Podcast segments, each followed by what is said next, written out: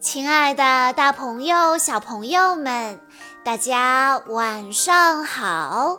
欢迎收听今天的晚安故事盒子，我是你们的好朋友小鹿姐姐。今天我要给大家讲的故事，要送给刚刚过完四岁生日的徐云朗小朋友。故事的名字叫做。无家可归的小狗狗。曾经有一条小狗狗，它无家可归，不过它一点儿都不介意，因为它最喜欢的就是自由自在，想去哪儿就去哪儿。夏天，它躺在树下或者星空下睡觉；冬天，它缩成一团在大桥下睡觉。一位友善的垂钓者教它钓鱼，一位友善的鞋匠教他补鞋，一位友善的大厨教他做美食。一位友善的裁缝教他做针线活，他会用尾巴画画，还会唱歌跳舞。有一年，他住在一间教室的壁柜里，甚至因此学会了读书和写字。无论小狗狗生活在哪里，它都能学到新东西。但是，不管在哪儿，过上一阵子之后，它就准备离开了。咻，它会绕过马路的角落，窜进树林，再也不回头。它喜欢这样自由自在，想去哪儿就去哪儿。但是，就像人类一样。狗狗也会变老。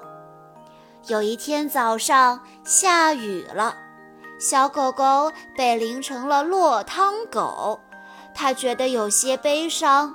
它开始做白日梦，幻想自己正住在一栋大房子里，房子里有舒适的沙发，地上铺着暖和的地毯。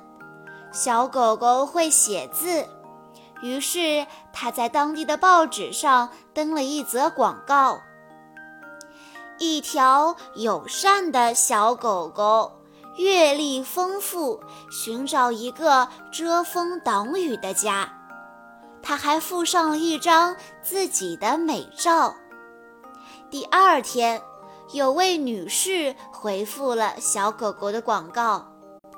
在那位女士的回复中写道：“我独自住在一间大公寓里，这里有舒适的沙发，我保证你会住得舒服。”小狗狗去拜访了这位女士，女士用饼干和果汁招待了它，但是这位女士话太多了，她一说话就停不下来。她的话像无数只小虫绕着小狗狗的头嗡嗡嗡地响，小狗狗不喜欢。正巧它想上个厕所，于是它对女士说了声谢谢，就趁机逃跑了。小狗狗的广告又有了第二个回复，这一次是一位年轻人。他想和小狗狗见个面。年轻人一见到小狗狗就说：“你好呀，小萌狗，我想把你当做生日礼物送给我的女朋友。我会给你洗个泡泡浴，再卷个发，刷个牙，然后买一个打了金色饰钉的项圈给你戴上。”小狗狗心里想。门儿都没有，然后它像一阵风一样跑开了。小狗狗心中冒出了一个念头：自己可能永远也找不到一个温暖的家了。这时，他看到了广告的第三个回复。这个回复来自一个小男孩。小男孩写道：“我很乐意收留你，可是我们并没有一栋像样的房子。”回复里写的地址也很奇怪。夜半之前，我们在大大的田野上；夜半之后，我们在镇外的公路上。小狗狗心里想：“不错，不错，这些是什么人呢？大大的田野在哪里呢？”这时，一只警犬经过小狗狗身边，说：“大大的田野是那些流浪汉待的地方，我讨厌流浪汉，你最好离他们远一点。”小狗狗来到大大的田野上。它看到一辆破旧的木头做的有棚马车，还有两匹疲倦的马儿。这时，一个男孩子的声音传了过来：“看呐，妈妈，那只在报纸上登广告的狗狗来了。”小男孩飞快地跑向小狗狗，轻轻地抚摸着它，说。哇，简直太可爱了！小男孩说：“可是我跟你说哦，我们今天还会待在这儿，不过很快我们就要搬走了。对于你这个年纪的狗狗来说，这样搬来搬去会不会住得很不舒服呀？”小狗狗四下张望。眼前所见让他很满意，他看到了一所移动的房子，要探索世界。这个房子太完美了，只要住进去，他就能去任何想去的地方，而且累了还能直接在里面睡觉呢。他还看到了眼前的两个人，他们爱他，接纳他的一切。